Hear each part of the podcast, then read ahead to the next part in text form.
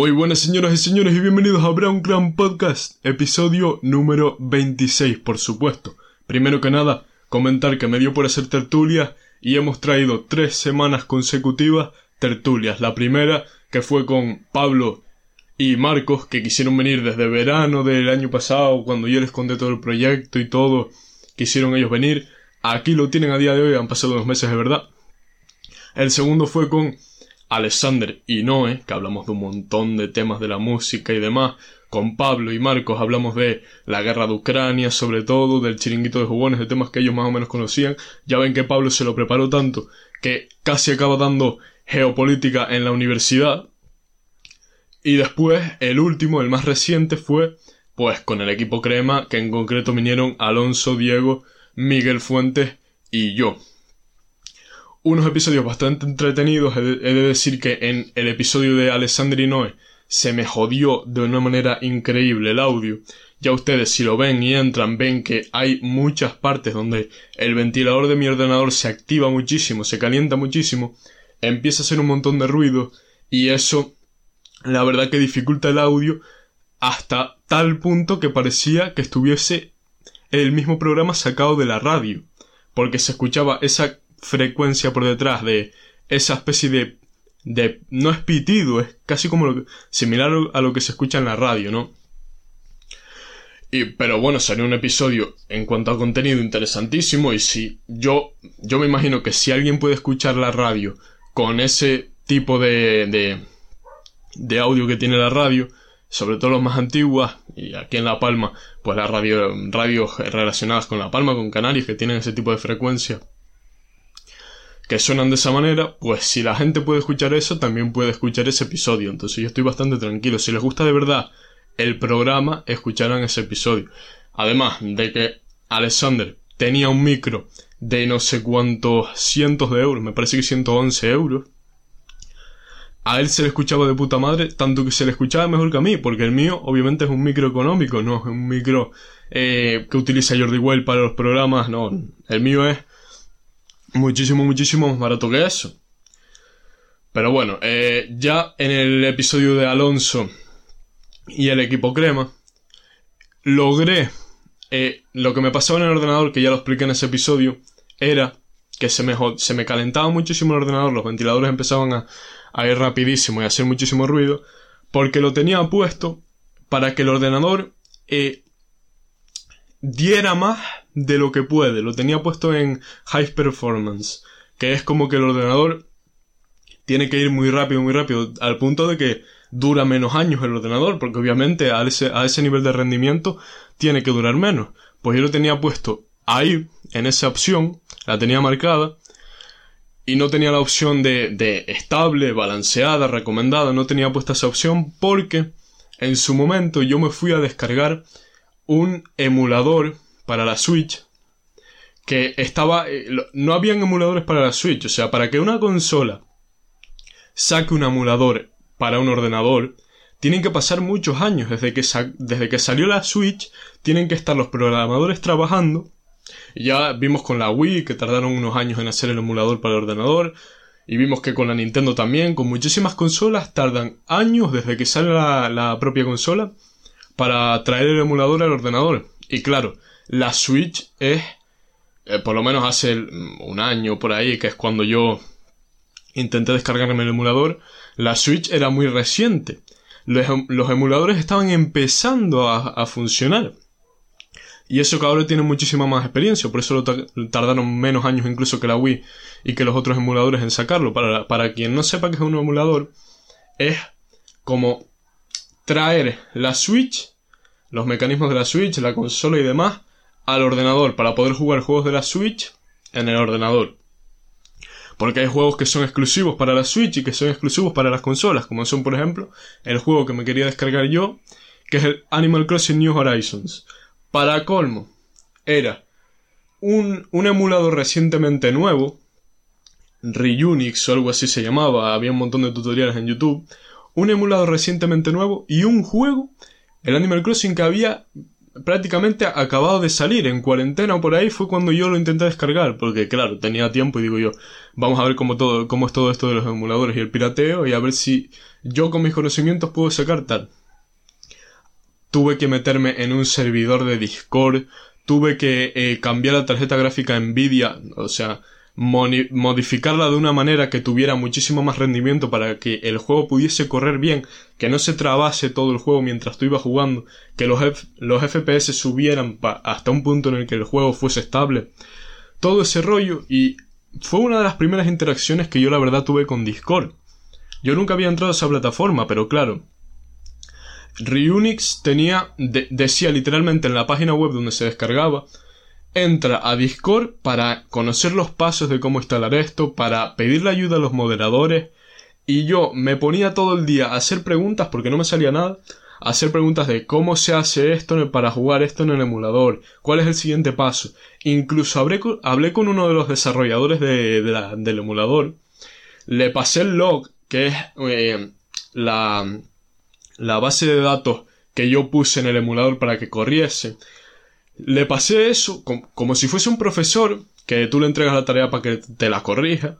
Y él pues me lo modificó tal, me dijo tienes un, error aquí, un fallo aquí, por eso no te corre el juego, me lo volvió a mandar y ahí es cuando yo instalé la versión del emulador, puse lo que me había mandado el programador, corrí el juego y si es verdad que iba bien, a pesar de que los juegos piratas, pues obviamente todos sabemos que no tienen internet, no puedes jugar con otras personas, pero el Animal Crossing tampoco es que tú te lo descargues para jugar con otras personas. Pues lo empecé a correr y sí es verdad que iba relativamente bien, pero iba a una frecuencia de bajaba 20, 20 algo FPS, no me acuerdo con, cómo iban los FPS en Animal Crossing, pero algo así. Y había veces que se trababa, que se reiniciaba el juego, que yo tenía que, es verdad que tenía que conectar el ordenador a la tele cada vez que, quisiese jugar al Animal Crossing. Y al fin y al cabo me gustó más el camino de, de inventar con el ordenador, a ver qué cosas podía. Y yo es verdad que a, pesar de que el tío me explicó y me mandó las cosas corregidas, yo todavía no sabía exactamente cómo ponerlo y tenía que probar y volver a probar y volver a probar. Y contacté a un primo mío que vive en Tenerife que es eh, programador, o sea, de estudio, que, que lo estudió ser programador, es programador profesional y le dije, mira, todo el rollo este de los emuladores, ¿tú sabes algo de que me puedas ayudar tal? El tío me explicó más o menos que, que, eso era probar, probar, probar, probar hasta que te saliese, porque él había pasado. Entonces digo, yo no me voy a desesperar, voy a seguir probando hasta que me corriese el juego. Y al final lo conseguí. Y como ya digo, es más el, el disfrutar, el haber conseguido sacar bueno, yo no me creo programador profesional, pero es más el haber conseguido por mi, por mi propia cuenta y, sin gastar ningún dinero instalar el emulador y correr el juego relativamente bien, porque se podía jugar bien, la verdad que se podía jugar bien, lo que pasa es que no me gustaba todo el proceso de. No es como la Play 4 o la Play 5, que tú enciendes la Play, pones el juego y empiezas a jugar, o ya tienes el disco puesto y empiezas a jugar. Muchísimo más cómodo. En cambio, si lo tenías en el ordenador, tenías que ponerlo en el ordenador, porque yo aparte jugaba al Warzone, entonces tenía que desconectar, enchufar el ordenador cada vez que quisiese jugar. Y el proceso, o sea, me parece que es muy efectivo. Cuanto antes tardes en encender la consola y ponerte a jugar, más personas van a jugar a la consola que estés desarrollando. Porque de verdad juega un papel importantísimo el hecho de tener que esperar o que tú mismo conectar el ordenador a la Play, que si iniciar esto, iniciar lo otro, iniciar tal, para al final poder poner el juego, que encender la Play y poner el, juego. Es totalmente diferente y es una gran ventaja y es una cosa importantísima que no lo parece. La accesibilidad al juego desde la consola, la rapidez que tenga la consola para meterte en ese juego. La verdad que no lo había pensado, pero a día de hoy, si yo fuese desarrollador, ya te digo a ti que me concentraría muchísimo y eso que lo están haciendo las Play 4 y las Play 5 ahora y la, y la Xbox, lo que están haciendo es intentar eh, que las pantallas de carga sean lo menos lentas posible, que sean lo más rápido posible las pantallas de carga, para que el jugador pues entre ya y pueda eh, jugar de, de una, por decirlo así, Porque sí es verdad que ahora mirando para atrás, eh, el, desencadenante de que yo no jugase, a pesar de todo el, todo el trabajo que me haya metido en el ordenador, a pesar de que yo no jugase al Animal Crossing, el motivo por el cual yo no jugaba al Animal Crossing era porque era muy lento ponerlo y tal, y uno se acaba desesperando y dice, bueno, para esto yo no juego. Pues importantísimo para las consolas, eh, como ya digo, tiempo de carga rápido. Y bueno, ya dicho esto, próximos invitados, pues ahora mismo no tengo muy claro si traer invitados pronto. Como ya digo, me motivé demasiado de una manera que traje tres invitados tres semanas consecutivas que podrían haber pasado básicamente dos meses en los que yo traía invitado, traía tertulia, traía invitado, traía tertulia. Pero no lo quise hacer así, no sé por qué. Me, me dio por traer invitados porque me, gustó la idea de, venir a grabar con gente. Sobre todo, hace muchísimo tiempo, desde Andrea me parece, que no traía personas aquí al mismísimo estudio a grabar. Pablo y Marco vinieron. Alonso podría haber venido, lo que pasa es que por motivos de coordinación y tal, faltó gente y preferimos hacerlo por Discord. Pero ya digo, Alonso, no se, no se mm, asusten ustedes que cualquier día puede venir a la mesa y hacemos otro episodio aquí que es como más nos gusta, ¿no? Por, por Discord sí está bien, es una buena manera de hacerlo, pero como más nos gusta a nosotros es venir aquí a la mesa, que se vea todo así bonito, empezar a hablar entre los dos, el audio es muchísimo mejor cuando estamos, ya ven, diferencien el episodio de, por ejemplo, Alonso, con el episodio de Marco y Pablo aquí, cómo se escuchaba el audio. O sea, es muchísimo, muchísimo mejor. Pero bueno, el primer tema, ya después de la presentación, el primer tema que quiero hablar el día de hoy es un tema polémico recientemente, el choca. Yo ya había visto durante hace mucho, muchas semanas, antes de que pasase todo esto, y lo comenté aquí, o sea, yo vine aquí y lo comenté, dije, a ver, el Chocas a mí en un principio me, gusta su personalidad, me gusta cómo streamea, me gusta su forma de ser, eh, las ideas que tiene en su cabeza, algunas, en algunas no estoy de acuerdo, en otras sí, en la mayoría sí. Pero yo, como ya digo, venía hace semanas viendo que se le estaba subiendo mucho y yo, yo vine aquí y dije, a ver, él lo que no puede hacer es decir en cada stream, cada 10 minutos, soy el mejor, yo hago esto porque soy el mejor, eh, tú no eres nadie porque yo soy el mejor y tengo estos números. Yo ya lo había dicho, o sea, yo ya lo estaba viendo aquí.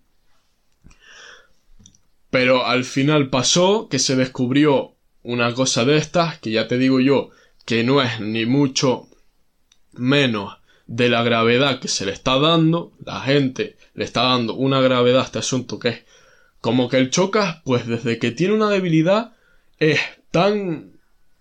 Se hace tan grande el Chocas que desde que le encontramos una debilidad es todos a por él, ¿no? Y, y, como que uno tiene la necesidad de, siendo un ser humano, viendo que un ser humano está aquí, ir a coger y hundirlo, ¿no? Porque para que se ajuste a nuestro nivel, para que sea eh, inferior de lo que ya es, para bajarlo para abajo, ¿no? El ser humano es así, y es por eso que yo digo, es que yo veo el problema del choca. Parece, es verdad, como dice él en el vídeo que, subió de continuar su vida y tal, eh, es verdad que, que, parece que ha matado a alguien de la manera que los medios lo están poniendo. Los medios, me refiero a las redes sociales y tal, a toda la gente que, que incluso ni lo seguía y se enteró. Es verdad que todo el mundo lo está poniendo hasta arriba. Y que, y que lo quieren bajar de donde está.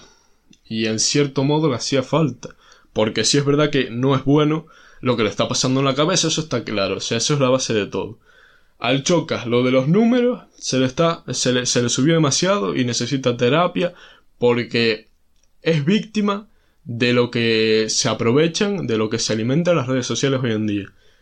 Eh, yo, sobre todo estos últimos días, eh, yo puedo tener la excusa de decir, sí, bueno, yo tengo que entrar todos los días, cada vez que tenga notificaciones de likes y demás a la cuenta de TikTok, porque a lo mejor me dejan un comentario y tengo que responder para satisfacer al que comentó lo más rápido posible, que le llegue la respuesta lo más rápido posible, que el tío diga, ¡buah! no sé qué, y que se suscriba o que me siga en TikTok, por ejemplo, esa red social.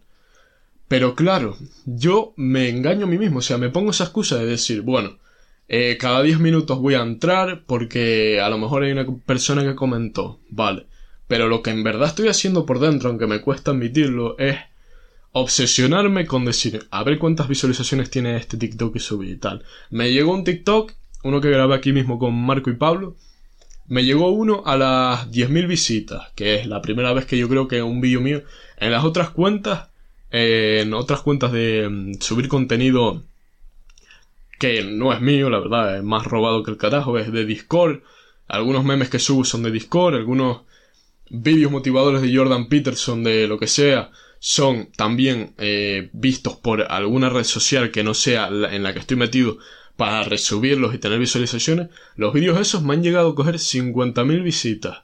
Que yo decir, coño, estoy resubiendo un vídeo y me coge 50.000 visitas. Efectivamente, para lo que empecé esas cuentas, se cumplía. Tú coges y resubes cualquier mierda a, Instagram. No digo que, que, que los vídeos de motivación sean una mierda, porque me los, me los trabajo. O sea, no es que yo coja y los copie y los pegue. Yo los cojo, los modifico, les pongo mi banner, les pongo decoraciones por aquí para que sea más bonito o algo así.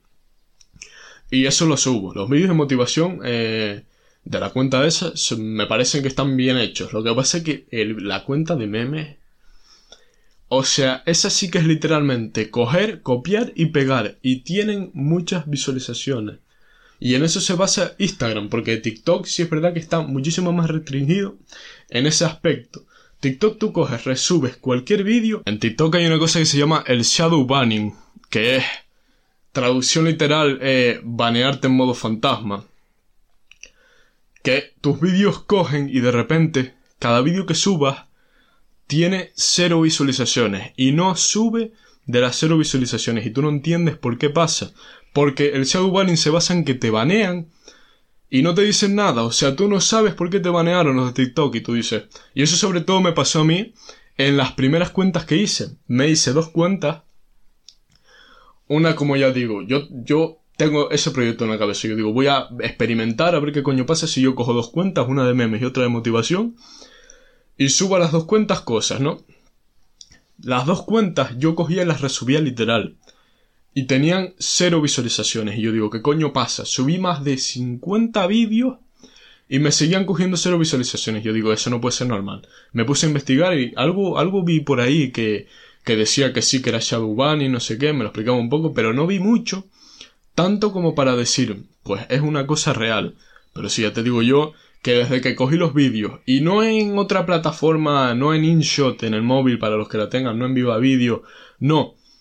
Tú tienes que editar el vídeo, o sea, el, vídeo que, vayas a resubir, coges en TikTok, lo editas en la misma plataforma, le pones yo que sé, letras por encima. Por eso yo digo que veía tantos vídeos resubidos en TikTok con muchísimas visualizaciones que digo yo, es extraño que a mí me, me manden a tomar por culo, pero efectivamente era porque yo no cogía y modificaba de alguna manera esos vídeos. Y en la plataforma TikTok, porque a veces cuando lo modifica fuera, ni siquiera TikTok reconoce que no es un, que, no un vídeo copiado y que lo editaste tú, sino que TikTok te lo cancela igual y te banea igual. Entonces, desde que yo eh, en su momento cogí, eh, descargaba los vídeos, los modificaba un poco en TikTok y los volvía a subir, en ese momento sí me cogían muchas visualizaciones. Y yo digo, pues aquí di yo con lo que es la clave de Shadow Banning. Shadow Banning. Pero, volviendo al tema, lo que yo hacía al entrar día tras día a... y hago, la verdad que hago.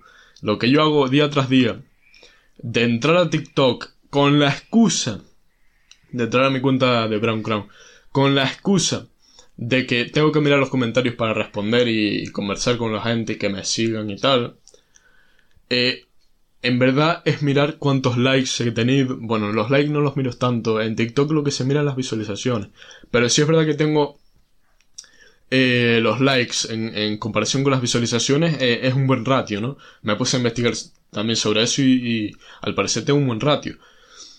Y me puse a mirar las visualizaciones como ya digo, un vídeo me llegó a 10.000 visitas y yo, coño, algo, algo estoy haciendo bien, ¿no? Y los vídeos ya he notado una progresión, tanto los de YouTube como, aunque sea mínima en estos primeros pasos, he notado una progresión tanto en YouTube como en TikTok. Instagram, no sé por qué, de repente me dejan de coger y otro día me cogen unos miles y otro día me cogen eh, cientos. Pero no entiendo muy bien cómo va Instagram, pero en TikTok y YouTube, en TikTok al principio literalmente tenía 10 visualizaciones en los vídeos, ahora tengo unas 300 de media o algo así. En YouTube, YouTube tenía eh, como media de todos los clips, estoy hablando, obviamente los programas completos tienen más visualizaciones que los otros, o a veces los clips, alguno que otro, tiene más visualizaciones que el programa. Pero de media, excepto el episodio de Pablo que cogió muchísimo más, Pablo y Marco cogieron muchísimo más, los otros son, antes tenía unas 7, 9 visualizaciones por vídeo, por clip incluso, tú me decías, joder, eso sí que es eh, duro. Pero como ya digo, yo pienso que es el principio y que no me tengo por qué fijar en eso. Ahora, mis vídeos tienen, eh, han subido un 300, un 400%. O sea, ahora en vez de 7, no, tienen 40, 30. Y tú dices, ¿es un pequeño cambio? Sí.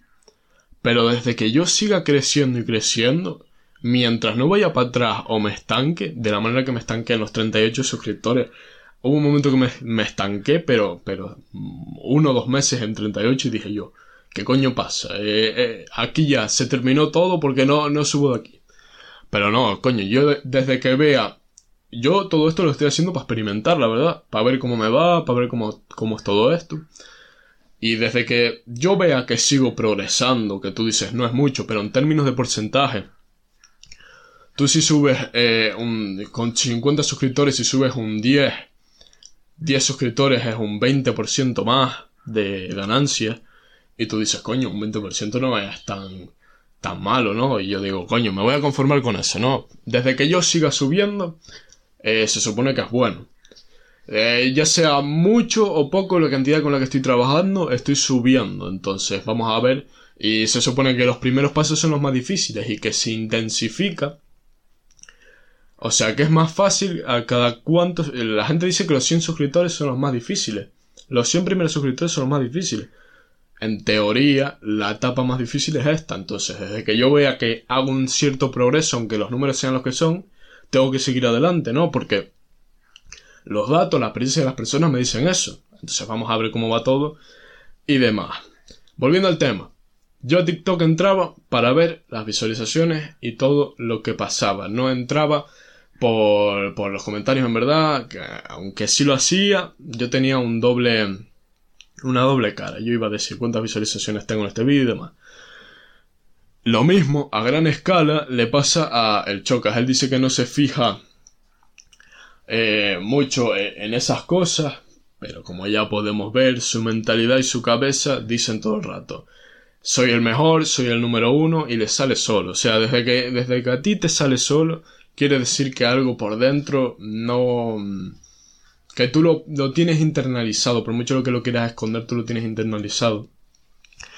Y por eso Chocas eh, le sale de nada decir, eh, eh, ¿qué haces ahí si trabajas, estudias, ganas dinero como yo, no sé qué, que soy el número uno? Y todo eso le viene de, de la verdad que de dentro. Él dice que se dio cuenta de que estaba obsesionado con los números y que le dio tiempo a pasar eh, con todo esto de, del descanso que se tuvo que tomar por, por lo que lo descubrieron. Dice que le dio tiempo a pasar eh, eh, una semana por ahí con su familia, porque hacía mucho tiempo que no la veía y demás, y eso es buenísimo, pero se dio cuenta, dice, que em, todo el tiempo que él había estado invirtiendo 12 horas al día en stream y tal, le estaba comiendo la cabeza, se estaba obsesionando, y es por eso que ahora va a reducir las horas de stream, va a vivir más su vida, y que también que lo pillaron en una discoteca, cuando había pasado todo eso de que lo habían descubierto, eh, él estaba en una discoteca y lo grabaron, ¿no? Como diciendo a la gente, no, no vivas tu vida, no sé qué. Eh, no tienes por qué despejarte de esto, tienes que arrodillarte y pedir perdón a todo el mundo. La verdad que eso tampoco me parece bien, por mucho que el Chocas haya hecho tal o que haya hecho cual. Ni es el motivo tan grande como para sentenciarlo o algo así, ni es Hitler, ni es ninguno de estos. Simplemente se creó una cuenta fake porque no podía soportar eh, las críticas de otro. Y eso, eso sin tener en cuenta que había algunos tweets o algunas cosas que las personas habían aprovechado y se lo habían inventado.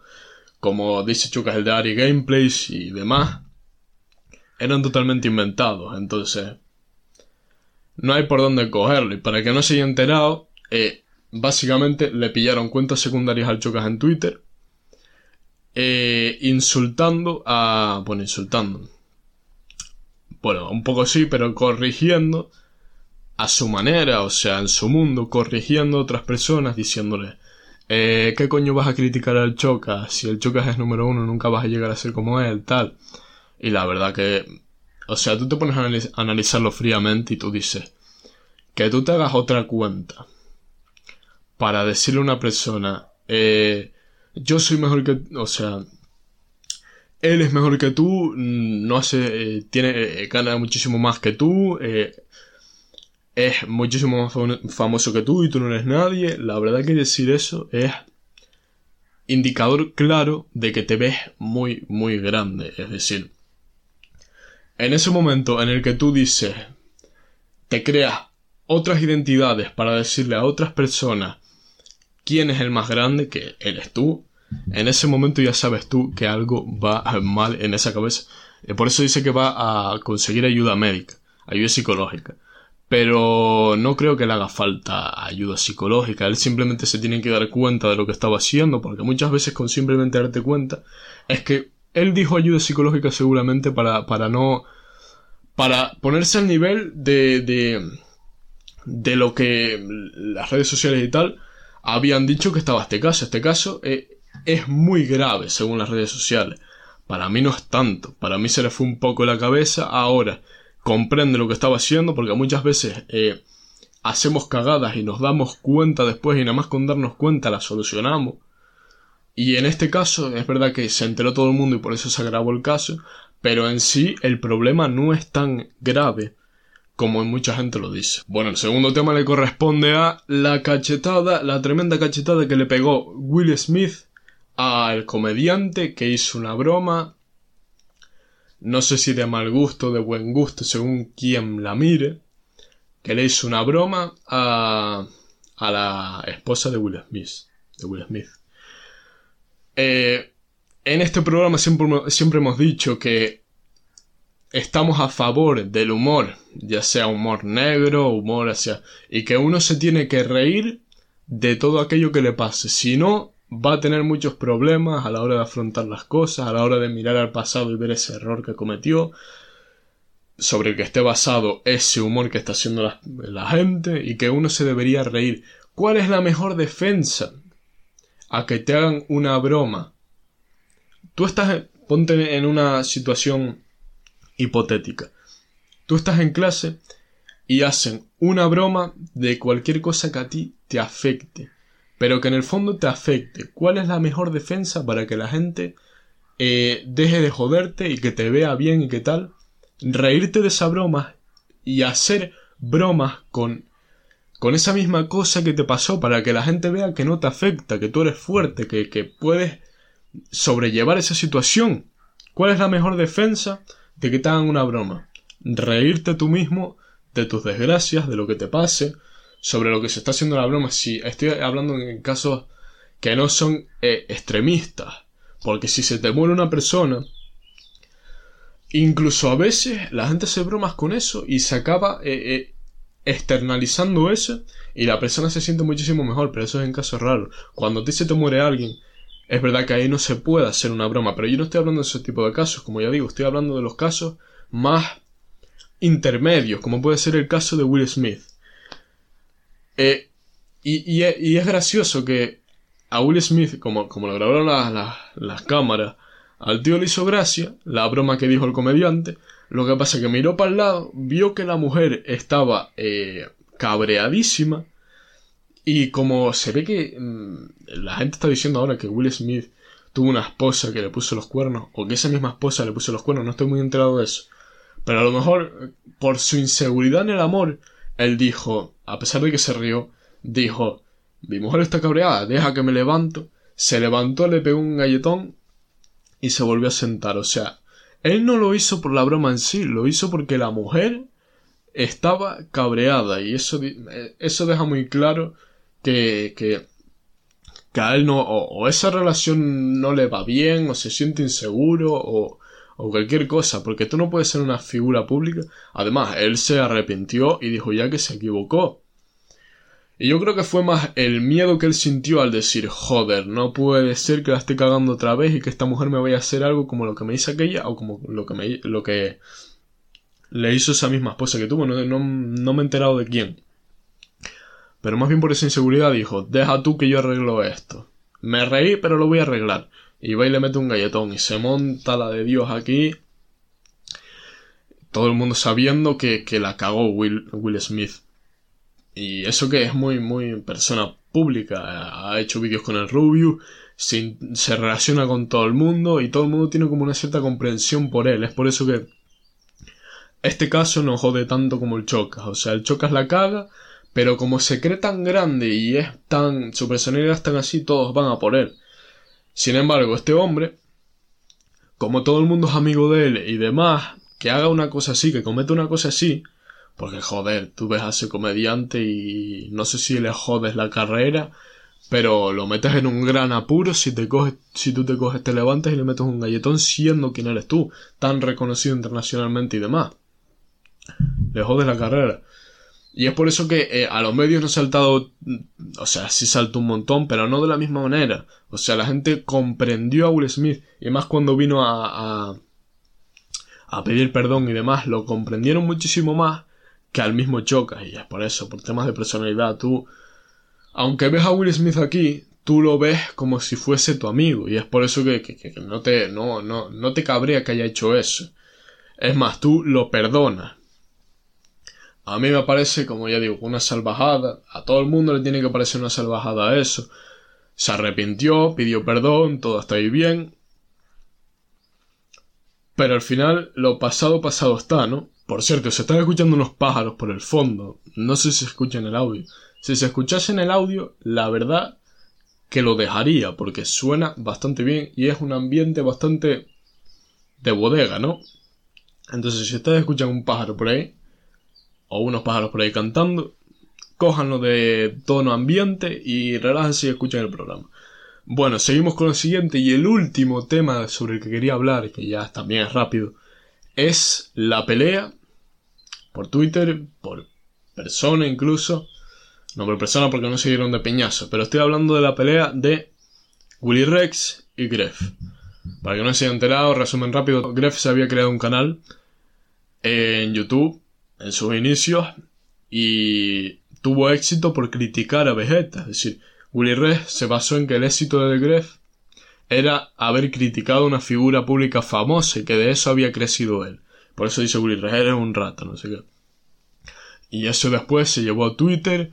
Willy Rex empezó a insultar y a sacar cosas de The Gref y diciendo todo el rato al final, sigo, sigo. The Gref se, no, no se quiso meter mucho y y se defendió como pudo, sacó los NFTs también de Willy Rex.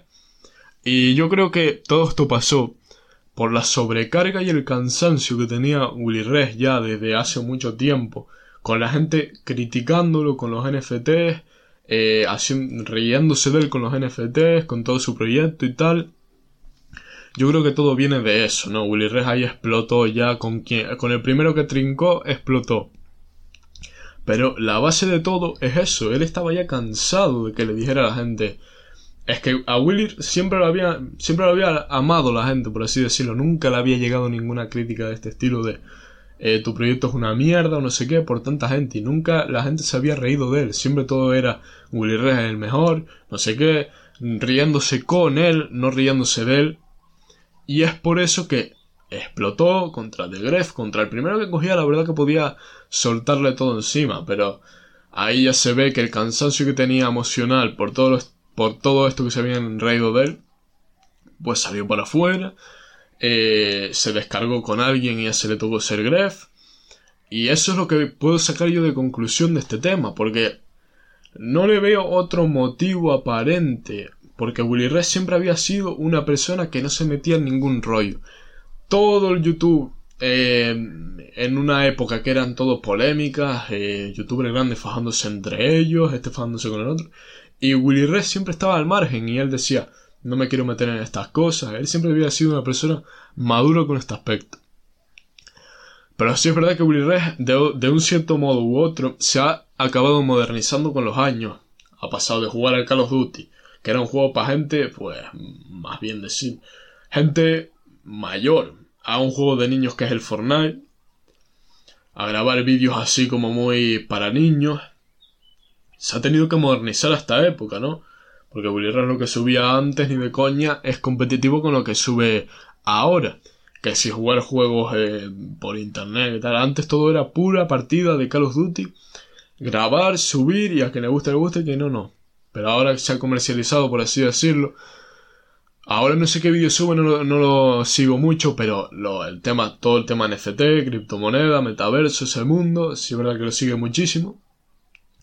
Y yo unos vídeos que me he visto es cómo ganar dinero jugando a videojuegos. Y es todos estos juegos ahora todos estos juegos nuevos del metaverso, que tienen su criptomoneda tradeando en la vida real por dinero real, y que tú, a medida que vas consiguiendo monedas en el juego, eh, las intercambias por, por dinero real. Y para eso, obviamente, hace falta una inversión grande por parte de la compañía eh, que crea el juego.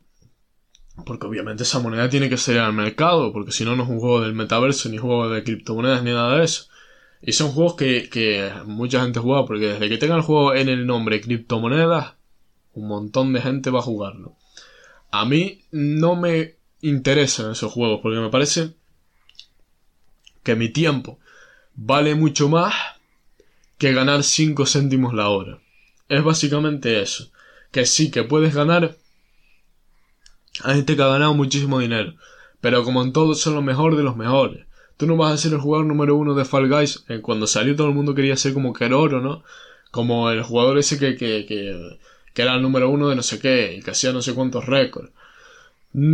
Hay muy poco porcentaje de personas que van a conseguir ser el número uno en un juego. Sobre todo en un juego.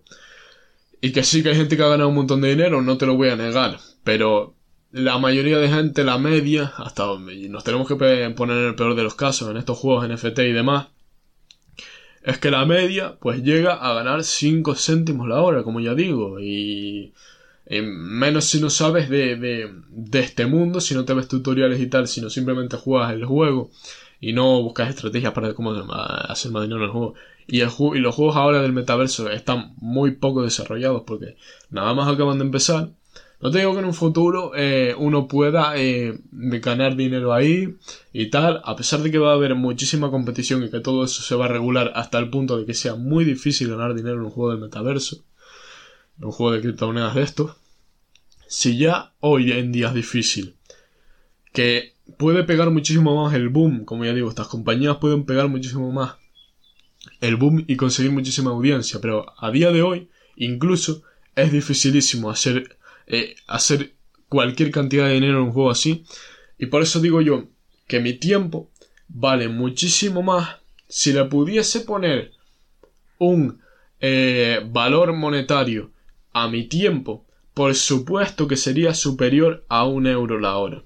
Por supuesto que sería superior mi tiempo a un euro la hora. Y por eso te digo, tú ganas muchísimo menos, muchísimo menos y estás básicamente con los juegos NFT a día de hoy, perdiendo el tiempo. Y menos, y, más si no te, si no te eh, dedicas profesionalmente a jugar a estos juegos todo el día de Dios, a saber qué tienes que hacer exactamente para ganar el máximo de tal.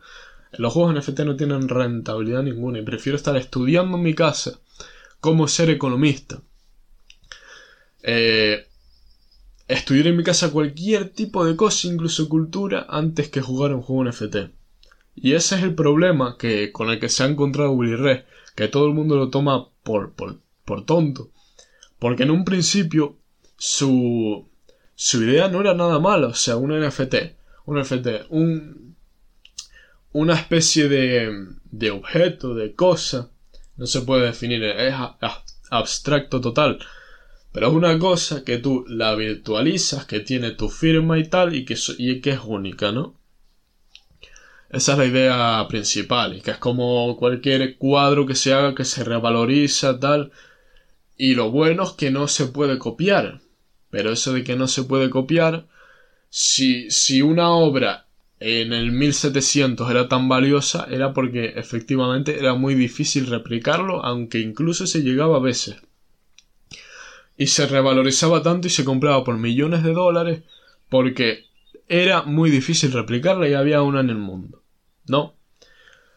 Pero después, claro, eh, a día de hoy se ha modernizado todo tanto que digitalmente, si tú haces una obra digital, con las capturas de pantalla, uno puede llegar a tener una obra de 22 millones de euros en su mano con una captura de pantalla y tú me dices, eh, vale, la idea está de puta madre, una cosa que se revaloriza porque es única, porque tiene la firma de alguien, vale, entonces tú lo que estás comprando cada vez que compras un NFT es la firma, porque la obra en sí le sacas captura de pantalla y ya la puedes tener en tu teléfono, ya la puedes tener pasar al ordenador y, subirla a Instagram o lo que sea. Yo, y, y eso que las obras NFT que se están haciendo hoy en día es la peor especulación que yo he visto en mucho tiempo. O sea, eso de que tú hagas un mono con un cigarro y una gorra hacia atrás, eh, un digital, y que lo saques a, a eso. Y que se venda por millones, es que eso ya me parece que estamos cogiendo un camino con todo el tema de la especulación en el que va a haber un momento en el que uno no va a saber si va a ganar, si va a perder, no se va a poder predecir de ninguna manera, ni basándote en las noticias, ni basándote en nada, si la inversión que tú hagas va a ser eh, va, va a dar beneficio o va a dar pérdida va a haber un momento que no vamos a tener pista ninguna y que va a ser un juego de, de, la lotería impresionante. La ruleta. A quien le toque le tocó y a quien no, no. Por eso me refiero a que los NFT son un poco el primer paso de ese camino, porque la idea en sí es muy utópica. Y yo, si es verdad que, que me da igual que la gente haga NFT y que se, se popularice este mundo, me da exactamente igual porque no creo que esté a un nivel de, de, afectarnos a todos y tal. O sea, la gente que haga NFT, pues me es indiferente. Pero sí es verdad que no estoy mucho a favor, como ya digo, por el camino en el que pueden llegar a tomar las cosas. No estoy muy a favor de, de, de este proyecto. Como mucha gente que ha estado criticando y yendo en contra y yendo detrás de pesados a reírse de Willy Red y demás, y es por ello que Willy explotó. Y la gente se, sigue riendo de él, o sea, a día de hoy todavía hay memes de NFT y la gente no lo ha olvidado. No sé si Willy está activo con ello, o no sé si Willy ya lo dejó por, por presión social o algo así. Yo creo que no lo ha dejado, porque siempre, porque en un principio dijo, se van a reír mucho, pero en unos años verán, entonces tiene que cumplir su promesa tiene, que cumplir su promesa hasta, hasta que le dé, ¿no? Pero sí es verdad que famosos y todo eso se están apoyando a este... Obviamente famosos que no saben mucho, como grandes jugadores de baloncesto y demás se ponen eh, de foto de perfil un NFT diciendo mira este mundo es la hostia pero no tienen mucha idea de cómo va incluso y esos son los pocos que, que, apoyan eso y las personas normales, o sea, las personas estándar, comunes. Pero no tengo que decir nada más de este tema. Los NFTs no creo que sean el modo ni el camino el que tenemos que tomar. Y Willy Red explotó efectivamente por toda la carga que tenía encima por reírse de, de él por estas cosas. Bueno, pasamos entonces con ya las noticias del día de hoy. Vamos a comentarlas lo más rápido que podamos. La primera dice así. Las recetas fáciles y sanas de la influencer Tic Tac Yumi. La pizza nube siempre triunfa. Tic Tac Yumi acumula ya 300.000 seguidores en Instagram. Su secreto, compartir recetas rápidas, fáciles y saludables. Y con una pinta que cualquier día nos vimos lamiendo la pantalla del teléfono. Bueno, respecto a este tema de que la gente o los influencers hagan dietas saludables o recomienden ciertos alimentos saludables o que hagan un, una pizza con ingredientes saludables. Mucha gente puede pensar que yo tengo una opinión diferente, que yo tengo una opinión eh, más bien de que estas personas no hagan eso porque a veces hacen incluso eh, muestran desinformación a la audiencia. Porque yo lo he investigado muchas veces, me he intentado hacerme recetas tal, ustedes lo saben. Y, he visto que hay muchas farsas, hay muchas... Hay mucha gente que, que dice cosas que no son verdad. Y es por eso que yo digo, pueden ser malos, sí, pero yo creo que son más buenos que malos. Serían malos en el momento en el que te dicen, si esta hamburguesa fit, tú la puedes comer tres veces al día, de lo saludable que es, la puedes comer tres veces al día. Y tú cuando ves en verdad lo que es esa hamburguesa, ves que es un poco mejor, saludablemente, hablando, que una hamburguesa normal. Y tú dices, pues sí, es mejor, pero yo la tengo que comer también ocasionalmente y no comérmela tres veces al día. Y es por eso que, que, hay mucha gente que mienten este tipo de cosas, pero desde que tú digas este alimento es mejor que este, pero no lo dejes de consumir con la misma frecuencia, tú ahí ya estás haciendo un beneficio para todos, eh, da igual que no tengas la información correcta o que tu producto no sea el óptimo, eso da igual, eso ya eh, tú ayudas lo que puedes y lo que sabes, al fin y al cabo estás ayudando. Pero sí es verdad que muchos de estos no tienen un alimento que es el óptimo porque sabiendo de ingredientes y sobre todo cocineros, yo no sé por qué los cocineros que tanto saben de las comidas y demás, bueno, los cocineros cocinero fusionado con entrenador personal, porque todos los cocineros no saben que si esto es hidrato y tiene tanto mm, propiedades y tal, es un cocinero normal, no te lo sabe decir, pero cocinero fusionado con entrenador, yo no sé por qué hay tantos y no se montan, porque se cuenta de Instagram que si para consejería de nutrición y de cómo tal, porque incluso yo, al nada más haber entrenado en un gimnasio, sé lo que puedo comer, sé lo que no, y básicamente lo que no es nada, yo, yo puedo comer de todo, pero con una cierta frecuencia que a mí me guste o que yo tal, y, todo eso uno lo aprende con experiencia personal. Es por eso que...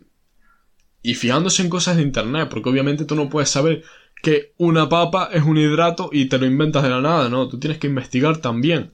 Pero yo digo, con la experiencia, con los años, uno se va haciendo unas comidas que te benefician al cuerpo de una manera, aunque sea mierda, aunque sea un bocadillo de chorizo, aunque sea tal, tú te vas haciendo unas comidas, por ejemplo, yo, o sea, yo creo que esto nunca lo había dicho aquí, yo, por las noches, eh, mi cena es la siguiente. Y tú puedes pensar que es una locura. O sea, todo el mundo puede pensar que es una locura. Un sándwich. Eh, por un lado un sándwich con, con huevo. Un sándwich especial lo llamo yo. Un sándwich con huevo. Con jamón, con queso amarillo, con atún, con queso blanco rallado por encima y eh, tomate ketchup.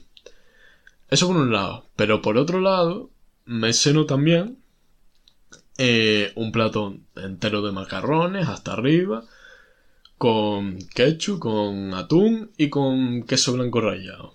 Tú dices, coño, toda la noche cenando eso. Efectivamente, todas las noches. Y por otro lado, eh, una taza de leche. Una taza, un tazón de leche. Y muchas veces con gofio. Mira, de pensarlo me están entrando ganas de vomitar porque lo que mucha gente no sabe es que los que vamos al gimnasio y sobre todo los que estamos en etapa de volumen, de crecer como cabrones, las comidas no, no, no, o sea, es más difícil para nosotros engordar, es más difícil engordar, coger kilos, que, que adelgazar. A los que estamos en volumen podemos relatar eso, ¿eh?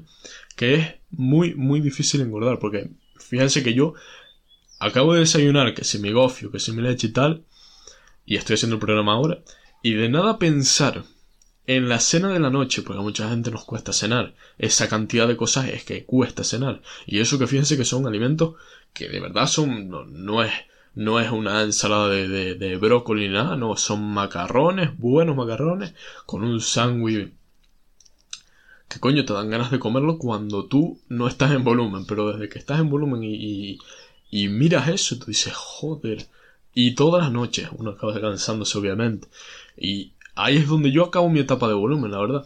Cuando yo veo que ya yo por las noches llego y literalmente no me, no me, mi organismo no me deja comer eso, no es que mi mente no me deja comer eso, no, que mi, mi estómago ya dice, a tomar por culo, yo ya no como esto. O una, si quiero seguir haciendo volumen, cambio de, cambio de cena a otra cena que sea igual de calórica, pero que sea otra cena. O termino el volumen ahí y digo, bueno, nos vamos o a mantener, a definir, o hago otra cosa. Pero en el momento en el que el organismo no entra en los macarrones, eso es clara señal de que algo hay que cambiar, ¿no? Pero bueno, pasamos con la siguiente noticia. Youtubers e influencers no podrán anunciar alimentos y bebidas insanos para niños y adolescentes. El decreto que prohibirá la publicidad dirigida a jóvenes de chocolates, dulces, postres, galletas, zumos y helados sale a la audiencia pública. Consumo espera que se apruebe a finales de año. Bueno, eh, me parece totalmente correcto, por un lado, pero por otro lado no podemos dejar que los adolescentes y los niños, a esa edad sobre todo, no disfruten de lo que es una buena comida basura y que no sepan a qué sitio ir para disfrutar de eso, de un buen helado lleno de chocolate del malo, de yo qué sé, cualquier tipo de cosa así, no se le puede prohibir a un adolescente porque yo ya pasé por eso. Y una de las cosas que más me arrepiento es de no haber comido como una persona normal y haberme obsesionado tanto con la dieta siendo adolescente, que no tiene ningún tipo de sentido. A ver que sí, que tú puedes ser adolescente y tener miedo a engordar. Pero que no. A ver, tú desde que hagas ejercicio, lo que te tienes que centrar es en hacer ejercicio, eso sí. Pero ya después puedes comer exactamente lo que te salga de los huevos y sin pasarte, obviamente. Por eso digo que me parece bien, me parece bien esta noticia, la verdad. Pero no me parece óptima, porque tampoco se puede prohibir del todo, ¿no? McDonald's y todos esos sitios son sitios buenos para ir, pero, pero que, que en vez de decir eso, que, que, que fomenten el ejercicio, como se está pasando ahora, que está haciendo un boom de gente que va al gimnasio, que fomenten el ejercicio y que tampoco prohíban la comida basura porque no tiene ningún tipo de sentido. Tercera, cuatro horas con Georgina, la nueva serie de Netflix sobre la influencer y también pareja de Cristiano Ronaldo acapara los focos de las redes. Mucha gente tiene eh, polémica con este, con, con este documental de Netflix, porque dicen una, un documental sobre la serie de la, vida de Georgina. ¿Qué coño? Georgina lo que estaba haciendo es. Su éxito se basa en haberse liado un profesional y sacar dinero de eso, tener hijos con él, y su éxito se basa en eso. Y bueno, Georgina decía que todo lo que tenía era por su trabajo y qué tal. Y hay un poco de discrepancia, ¿no? Y si es verdad que yo opino eh, de la manera que mucha gente que está en contra de este documental hace. Tú, a ver, tienes que ser humilde y decir, bueno, yo tengo el dinero que tengo, no porque me lo haya ganado, sino porque tuve suerte. Y es una de las pocas ocasiones en las que uno puede tener suerte. Y tú me dices, Cristiano, cuando tienes esa fama, ¿Cómo sabes tú si la gente está enamorado de verdad de ti o si solo te quiere por quien eres? Es que jodido, eso es una de las desventajas que tiene la fama, ¿no? Que tú, si tienes cualquier tipo de pareja, tú dices, ¿cómo, cómo sé yo si tú, si estoy experienciando el amor real o si tú no me quieres y solo me quieres por... Es que es jodido, ¿no? Cuando tienes esa fama no encuentra el amor verdadero y, y para los para los que aspiran a la fama y los que son famosos ya de por sí es un golpe bastante duro. Pero bueno, eso, yo tampoco estoy muy de acuerdo con ese documental ni con la actitud de, Georgina. Pasamos a la última noticia del día de hoy. Telefónica apoya al desarrollo de destinos turísticos inteligentes. El nuevo turista demanda experiencias únicas y personalizadas y estar siempre conectado en todas las fases de su viaje. Las empresas y ciudades deben estar preparadas para las demandas de este nuevo tipo de viajero. Muchos destinos españoles, con la ayuda de Telefónica, han digitalizado la experiencia turística para hacerla más rica, más sostenible y más segura. Aquí quiero hablar un poco de cómo va a ser el turismo en el futuro. ¿eh? el otro día estábamos en clase de geografía y coge el profe y dice, eh, para los que quieran estudiar turismo, pues miren, este va a ser el futuro y aparecen recepcionistas que son propios robots que tú les dices, como cuando entras a la pantalla del McDonald's, por, por enlazarlo con lo de antes, tú les dices, ¿qué quieres hacer? ¿Quieres reservar? ¿Quieres que te atienda y te dé una botella de agua? ¿Quieres otra cosa? Y son pantallas así en las que tú eliges lo que quieres, ¿no? Y en diferentes idiomas para que no haya complicaciones con los idiomas. Y tú me dices, ¿a dónde se está yendo la carrera de turismo? Porque no en países así menos desarrollados, porque ya hace falta, pero en países más desarrollados, ya el turismo en pocos años va a ser un robot en la entrada al que tú le dices tal tal y, y, la gente, los empresarios no se van a tener que cobrar gastos de personal. Y la carrera de turismo que yo tenía pensado hacerla porque yo antes iba por el inglés y tal y yo digo, pues coño, por turismo aquí en Canarias eh, hace falta un montón eh, tal y ahí lo enlacé un poco pero el turismo no es tan bueno como parecía si te pones a investigar un poco. Y ahora que lo veo así con una perspectiva hacia el futuro que nunca la había visto antes, digo, coño, es que la carrera de turismo se va a ir a la mierda. Toda la gente que, estudie, que esté estudiando o vaya a estudiar turismo, se les va a ir el trabajo a la mierda y van a tener que hacer otra carrera. Porque ya se está digitalizando todo eso. Y, y eso abre mucho las puertas, ¿no? Ahora les dejo una pregunta a ustedes. ¿Qué carrera o carreras piensan que en un futuro por la digitalización y por la modernización, van a desaparecer. Porque es una cosa que uno se tiene que preguntar y es muy importante preguntárselo antes de empezar a estudiar esa carrera que quieres estudiar. Y bueno, dicho esto, terminamos con el programa de hoy, Brown Crown Podcast, episodio 26.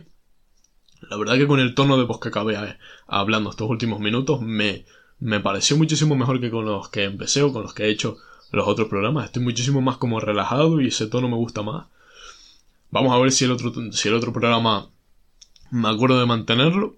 Pero bueno, dicho esto, espero que les haya gustado muchísimo, espero que les haya sido entretenido y nos vemos en el próximo.